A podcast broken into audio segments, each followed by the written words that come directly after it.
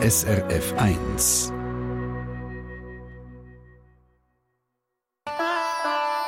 SRF 1 Die fünfte Schweiz.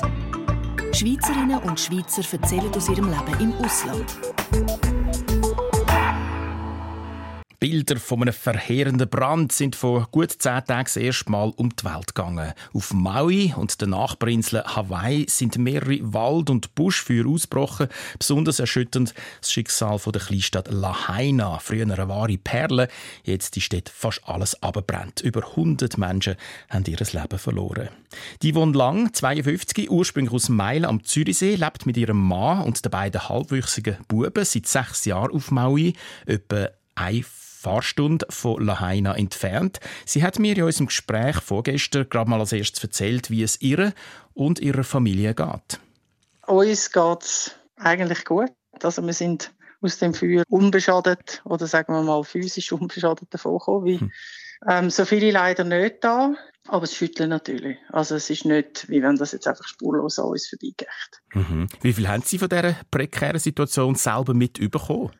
In Lahaina natürlich eigentlich gar nicht direkt, weil das ist auf der Westseite der Insel, dort sehen wir weder an noch sonst irgendetwas. Das haben wir einfach über ähm, Bekannte, über was wir so wenigstens haben an Medien, die wirklich auch berichtet haben, was läuft, mit überkommen. Unsere Feuer da, ab Country, also am Fuß vom Haleakala, haben wir natürlich gut näher mitbekommen. Die hat man also sehr gut vom Balkon und vom Küchenfenster aus gesehen. Und das ist ja, nicht gerade beängstigend gewesen, wenn wir gewusst haben, dass der Wind in die andere Richtung bläst. Hm. Aber doch nicht ein sehr angenehmes Gefühl. Wie ist die Lage jetzt auf Maui? Ich kann mir sagen, die Insel, ein bisschen grösser als der Kanton Zürich, hat nur ein einziges Spital zum Beispiel. Das ist richtig, ja. Wir haben ein Spital in Kahului, das ist zu allem Unglück dazu eben halt auch noch relativ weit weg von Lahaina. Wir haben da oben abgekannt, wir haben jetzt ein Spital, aber das hat keine Notfallaufnahme und nicht, wird eigentlich mehr als Sanatorium für demente ältere Personen benutzt. Aber wirklich ein Spital mit den meisten Funktionen, wir haben ja noch nicht mal alle Funktionen, es gibt auch viele Sachen, wo wir auf Wahoo überfliegen haben wir eins. Entsprechend grosses Chaos allenfalls, stelle ich mir vor? Ich glaube, am Anfang war es nicht ganz so schlimm gewesen, weil eben die Leute auch gar nicht haben können raus. Inzwischen hat es natürlich anscheinend extrem viele Brandopfer, die zum Teil halt auch in den Shelters liegen oder so und nicht einmal im Spitalplatz haben.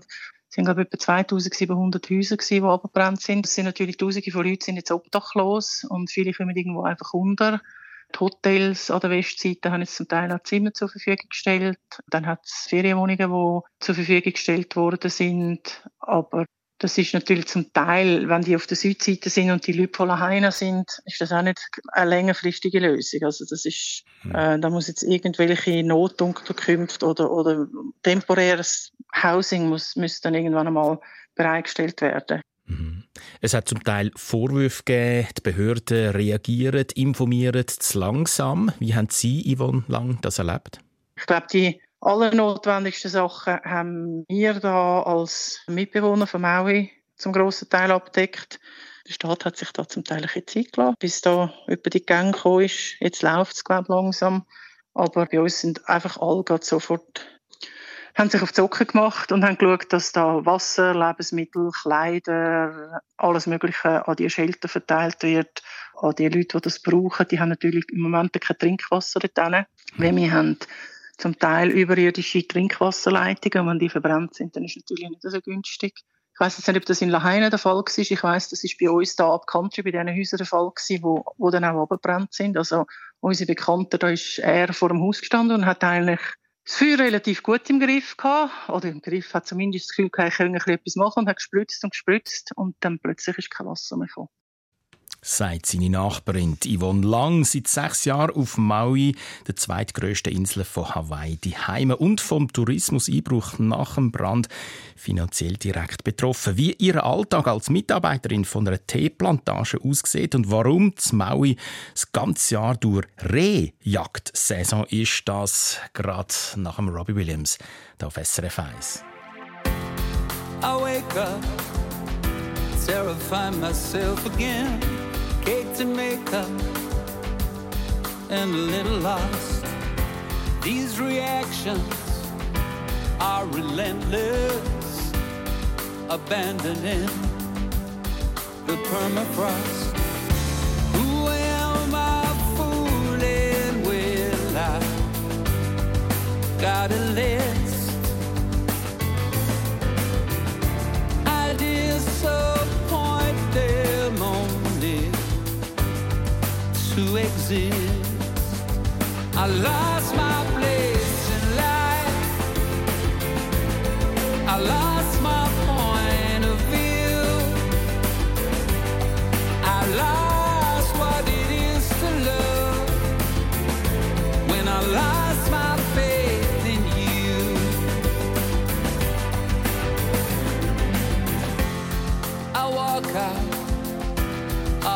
masterpiece to the nothingness greeting me. Everything smells like sympathy.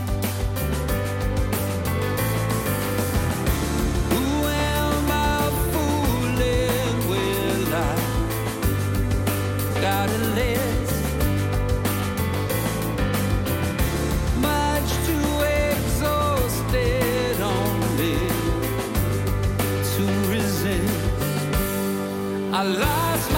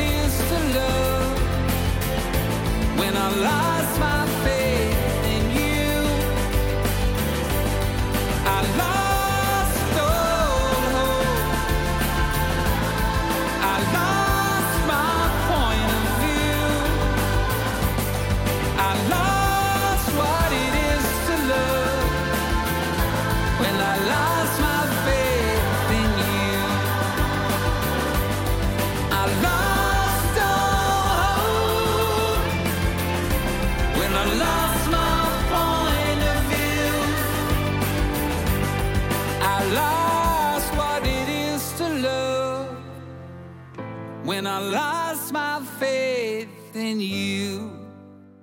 Hawaii. Dort sind wir gerade in der fünften Schweiz, hier auf SRF 1. Hawaii, normalerweise ein sehr begehrtes Tourismusziel mit viel Sonne und Surfer. In den letzten knapp zwei Wochen zu einem beträchtlichen Teil aber Opfer von der Flamme. Namentlich auch die Insel Maui, wo die 52-jährige Zürcherin Yvonne Lang lebt. Vor sechs Jahren ist sie dort hingezogen mit ihren beiden Buben, heute 12 und 13, und mit ihrem Mann, der von Hawaii kommt, wo sie aber in Zürich kennengelernt hat.